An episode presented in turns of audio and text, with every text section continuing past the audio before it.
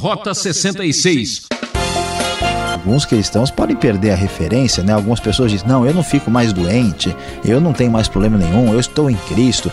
Cristo venceu a morte, então eu não morro mais nunca. Não é bem assim. Você pode não gostar, mas você vai morrer.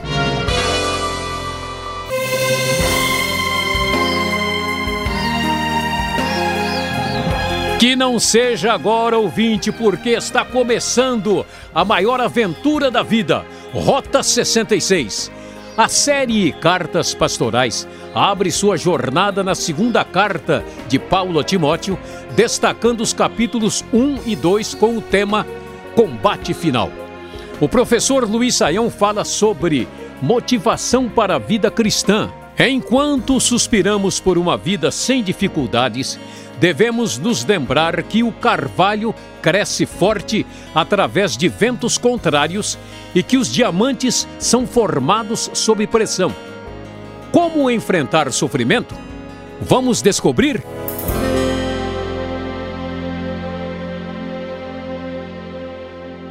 Como nós já observamos anteriormente, Paulo está escrevendo para a Timóteo em Éfeso. Paulo está preso em Roma e nós vimos a primeira carta que foi escrita provavelmente em torno do ano 63, 64. E agora, a segunda Timóteo é uma carta já mais adiante. Os estudiosos preferem colocá-la por volta do ano 66 e 67, já sendo a última carta de Paulo bem depois de qualquer outra, aí inclusive depois da carta enviada a Tito.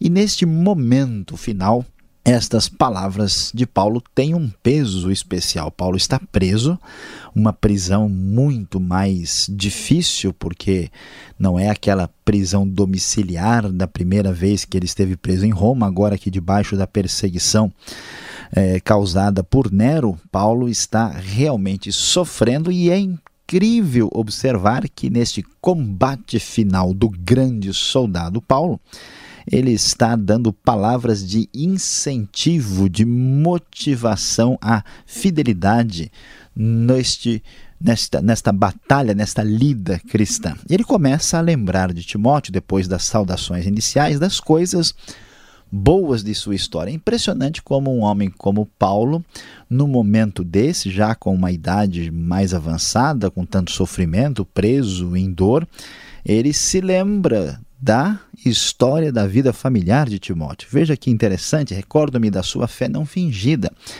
que primeiro habitou em sua avó Lloyd e em sua mãe Eunice, e estou convencido de que também habita em você.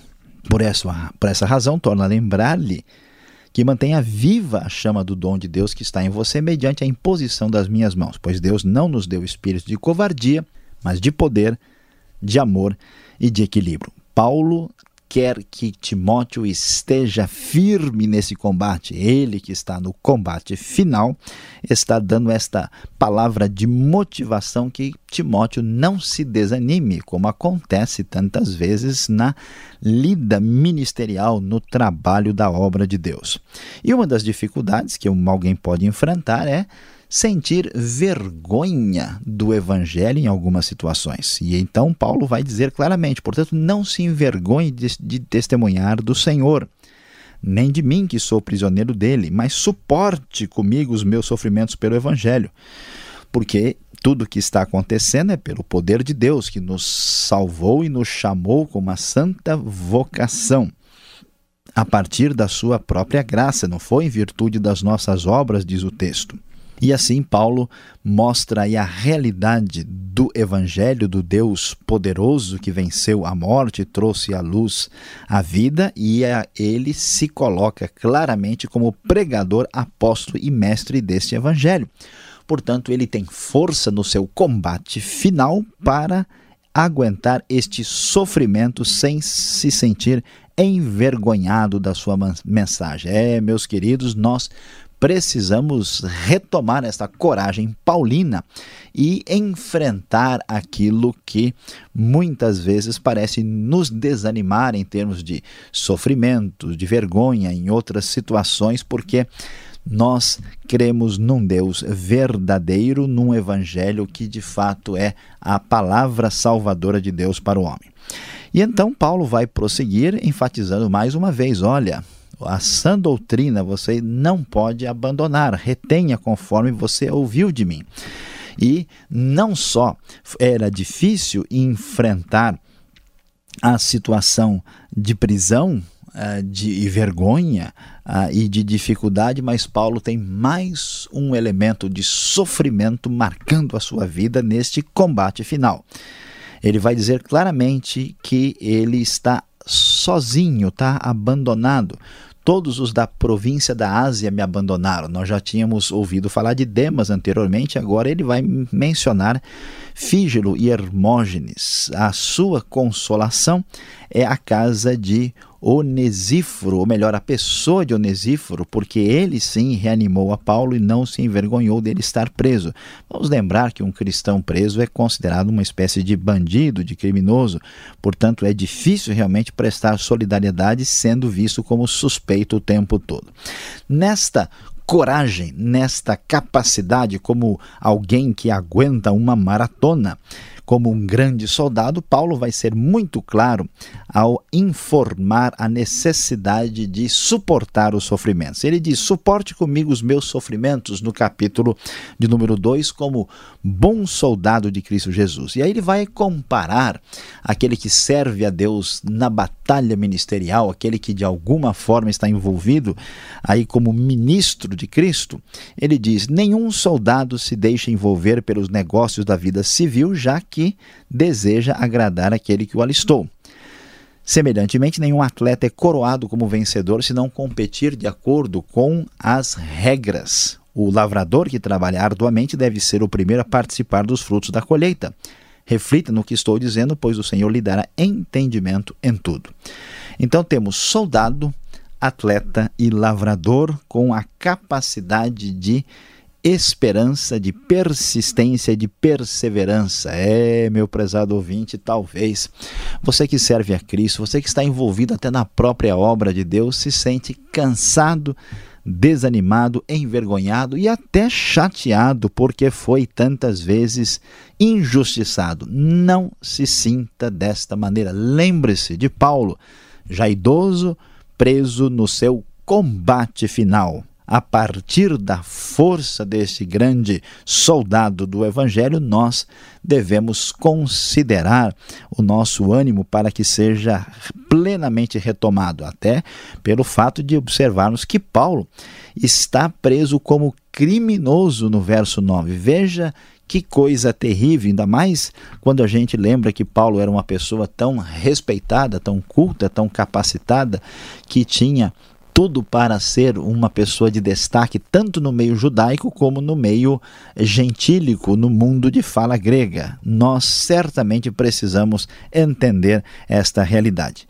É interessante que depois de dar esta ênfase nesse combate final, nesta batalha, nessa vitória sobre ah, o sofrimento que ele está enfrentando, Paulo vai chamar a atenção para aquilo que é importante para a igreja. A partir do verso 14, lemos: Continue a lembrar essas coisas a todos, advertindo-os solenemente diante de Deus, para que não se envolva em discussões acerca de palavras. Isso não traz proveito e serve apenas para perverter os ouvintes.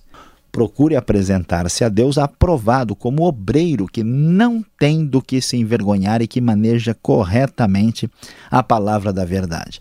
Novamente, o problema doutrinário, as ideias confusas, as heresias, são aqui combatidas neste combate final do apóstolo Paulo. Ele está interessado na verdade do evangelho, aqui batendo de frente contra aquilo que prejudica os ouvintes. Então, não perca tempo com ideias erradas, mas seja um obreiro que se fundamenta na Escritura, que sabe manejar, que sabe lidar com a palavra de Deus. Esta é uma necessidade tremenda nos dias de hoje e a motivação principal deste Rota 66 manejar corretamente a palavra da verdade. E ele prossegue: evite as conversas inúteis e profanas, pois os que se dão a isso prosseguem cada vez mais para a impiedade.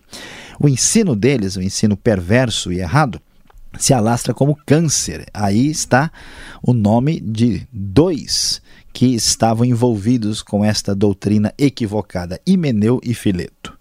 Esses se desviaram da verdade, veja só, afirmando que a ressurreição já havia acontecido.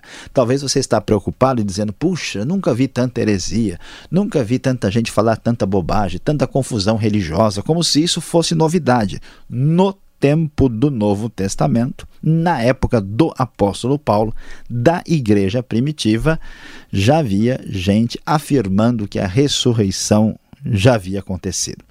Mas Paulo não se desanima e prossegue. Entretanto, o firme fundamento de Deus permanece inabalável e selado com essa inscrição. O Senhor conhece quem lhe pertence, e todo que confessa o nome do Senhor deve afastar-se da iniquidade. A grande verdade é que este obreiro, este ministro, esse pastor, essa pessoa que serve a Deus, deve ter o seu ânimo retomado, aprendendo a lidar com o sofrimento que é natural na vida cristã, deve tomar o cuidado de caminhar na correta atitude de manejar a palavra da verdade e deve ser alguém purificado por Deus para ser usado de modo adequado.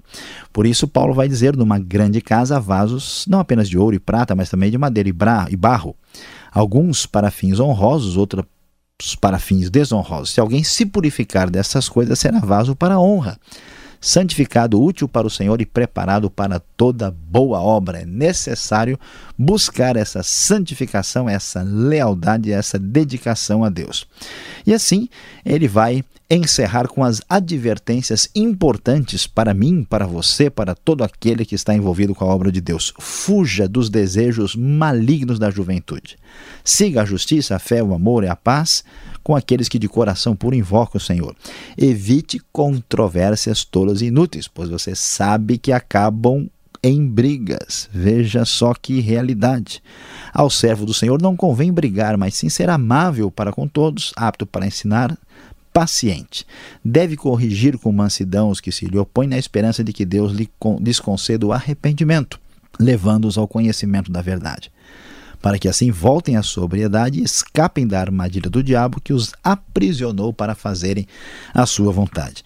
Meu prezado ouvinte, a grande verdade é que estamos numa guerra, numa batalha, num combate cruel. Você precisa prestar atenção como bom cristão, como bom servo de Deus e saber enfrentar o sofrimento, as dificuldades, compreender mais corretamente a palavra de Deus, fugir daquilo que desagrada a Deus e purificar-se desejando uma santificação conforme a palavra divina. Assim, nós estaremos firmes, fortes e tranquilos no momento futuro, quando chegar também o nosso combate final.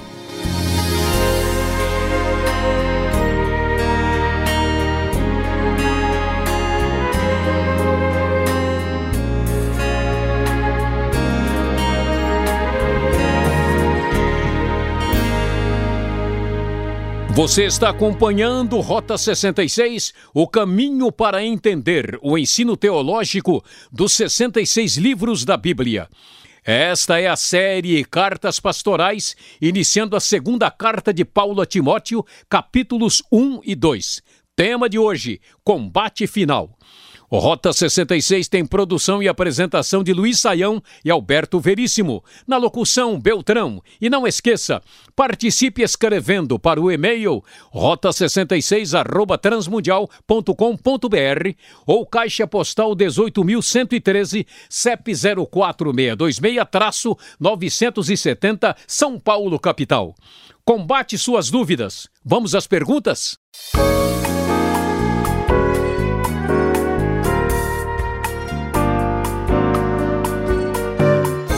Aqui é assim, já estamos na segunda carta de Paulo a Timóteo, capítulos 1 e 2, e o professor Luiz Saião já vai responder as perguntas. Professor, por que Paulo começa aqui a sua carta e ele faz questão de mencionar a mãe, a avó de Timóteo, mostrando uma certa intimidade e conhecimento? Por que mencionar a mãe e a avó? É, pastor Alberto, devemos eh, entender que Paulo fala com Timóteo num nível bem pessoal.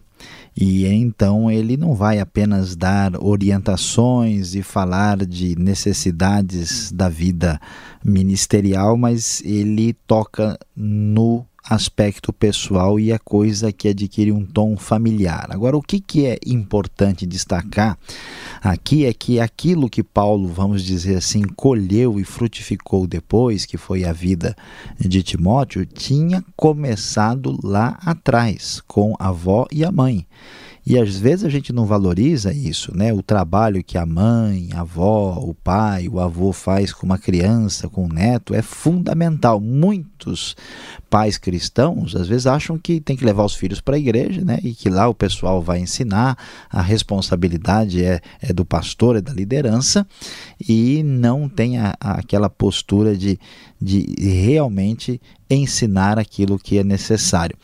É interessante observar que o pai de Timóteo né, não era nem judeu e nem temos notícia de ter se tornado cristão. E mesmo assim, a avó né, e a mãe aí souberam transmitir a palavra divina para Timóteo quando ainda era criança. Agora é curioso o capítulo verso 3 aqui do primeiro capítulo de 2 Timóteo.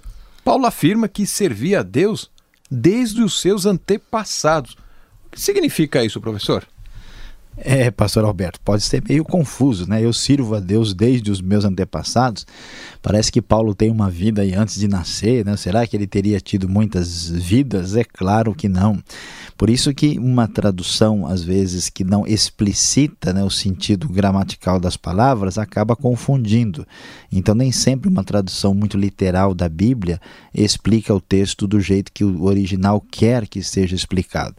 Por isso aqui vale a pena destacar a NVI, que deixa claro, né, o texto diz, dou graças a Deus a quem sirvo com a consciência limpa, como o servir os meus antepassados. Então é claro que não é verdade que Paulo estivesse junto com seus antepassados, mas ele está servindo da mesma maneira que os seus antepassados o fizeram. Agora, nesse mesmo capítulo 1, verso 9, como pode a graça de Deus ter sido dada antes da eternidade. Além disso, professor, o texto diz que Cristo destruiu a morte. Como é que fica agora? A verdade é que quando a gente olha a história de Cristo né, e vê o que Cristo fez, como ele demonstrou a sua graça morrendo e perdoando a todos nós na cruz, nós temos um enfoque aqui do ponto de vista da história humana. Né? A, a câmera que está filmando, vamos assim dizer, é o enfoque humano. Agora, Deus está acima do tempo e do espaço. Deus é onisciente, Deus é onipotente, Deus tem todo o poder e domínio e controle soberano sobre tudo. Então não é nada difícil entendermos que aqui nós estamos vendo a outra câmara mostrando a realidade, que essa graça que se manifestou em Cristo, ela na verdade já estava existindo como realidade desde os tempos antigos, desde os, desde os tempos eternos. Então, a graça de Deus né, é, é, é, é compatível aqui aquela ideia que o cordeiro que foi morto antes da fundação do mundo, como aparece lá em Apocalipse, porque o enfoque é o enfoque divino que mostra esta realidade da perspectiva de Deus. Agora é importante destacar essa questão da morte, né? Como é que ele destruiu a morte? Não quer dizer que agora a gente não morre mais. Alguns cristãos podem perder a referência, né? Algumas pessoas dizem: "Não, eu não fico mais doente, eu não tenho mais problema nenhum, eu estou em Cristo. Cristo venceu a morte, então eu não morro mais nunca". Não é bem assim. Você pode não gostar, mas você vai morrer. E a grande verdade é que Cristo venceu a morte ressuscitando e decretando a vitória sobre a morte, garantindo a nossa ressurreição. Não significa que a gente não vai morrer. Agora, quando chegamos no capítulo 2, já encontramos no verso 12 e verso 13 alguma dificuldade.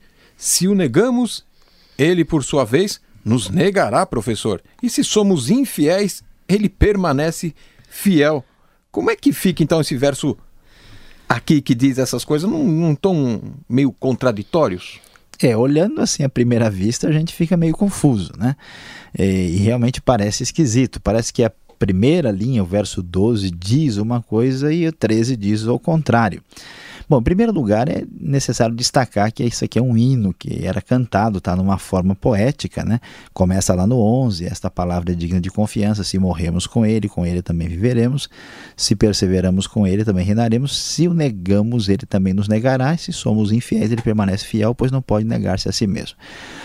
É importante entender que isso está sendo dito num contexto. Qual é o contexto de 1 Timóteo? O contexto é de apostasia, gente da igreja que adotou uma postura herética e está seguindo um ensinamento totalmente equivocado. Paulo está fazendo referência a essas pessoas né, que estão negando a Cristo e vão ser, vão receber negação da parte de Cristo. Essas pessoas não são cristãos de verdade. Todo mundo que entra pelo caminho da apostasia vai certamente ter né, a, a sua postura é, claramente com os resultados da sua escolha.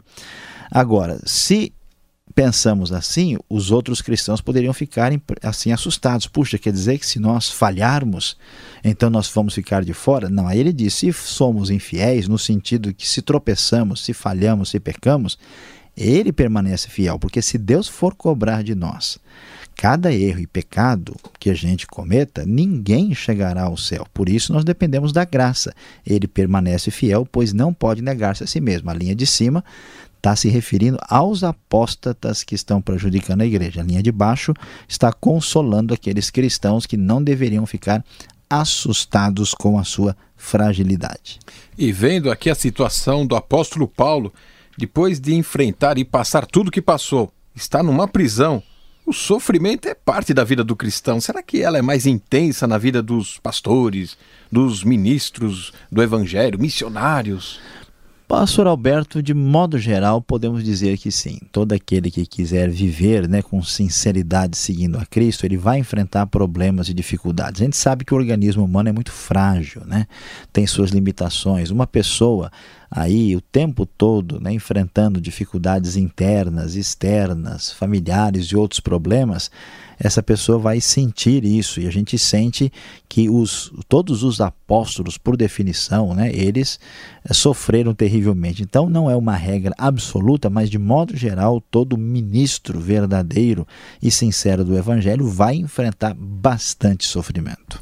Agora estamos falando de combate, combate final, e Paulo não está correndo do combate quando ele diz que devemos evitar controvérsias, corrigir com mansidão. Onde está então aquela coragem na hora H, hein? Pois é, dá a impressão que ele cansou de brigar com o pessoal, né? E de repente começou a pegar leve, a turma do deixa disso. Olha, o servo do Senhor não convém brigar, vocês parem de, de discutir, né? Não, não vamos aí é, entrar em controvérsia. Como é que funciona essa situação? Olha só, pastor Alberto, apesar das aparências, não é nada disso.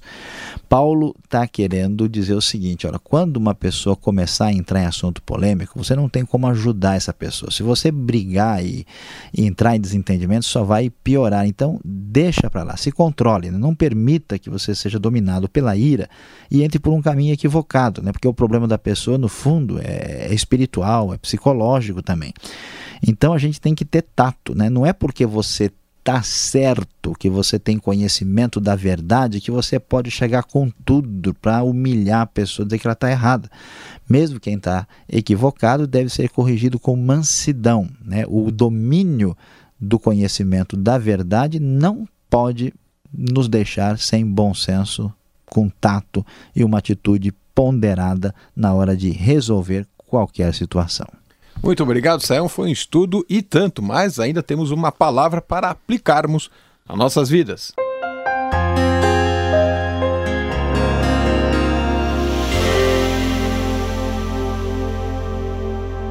Hoje, no Rota 66, iniciamos o nosso estudo na segunda carta de Paulo a Timóteo e falamos sobre o capítulo 1 e 2. E apesar de termos iniciado, nosso tema foi combate final.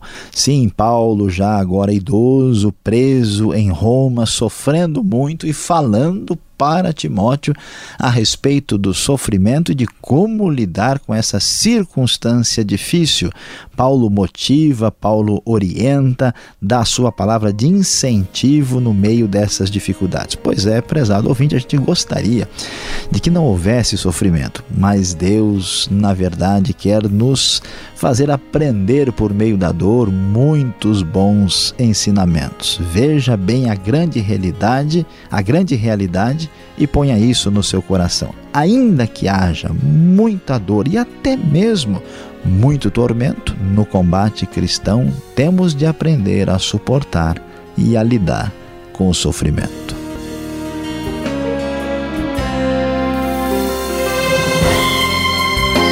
Era o que tínhamos para hoje no programa Rota 66. Sintonize esta emissora e horário para conferir a continuação deste estudo.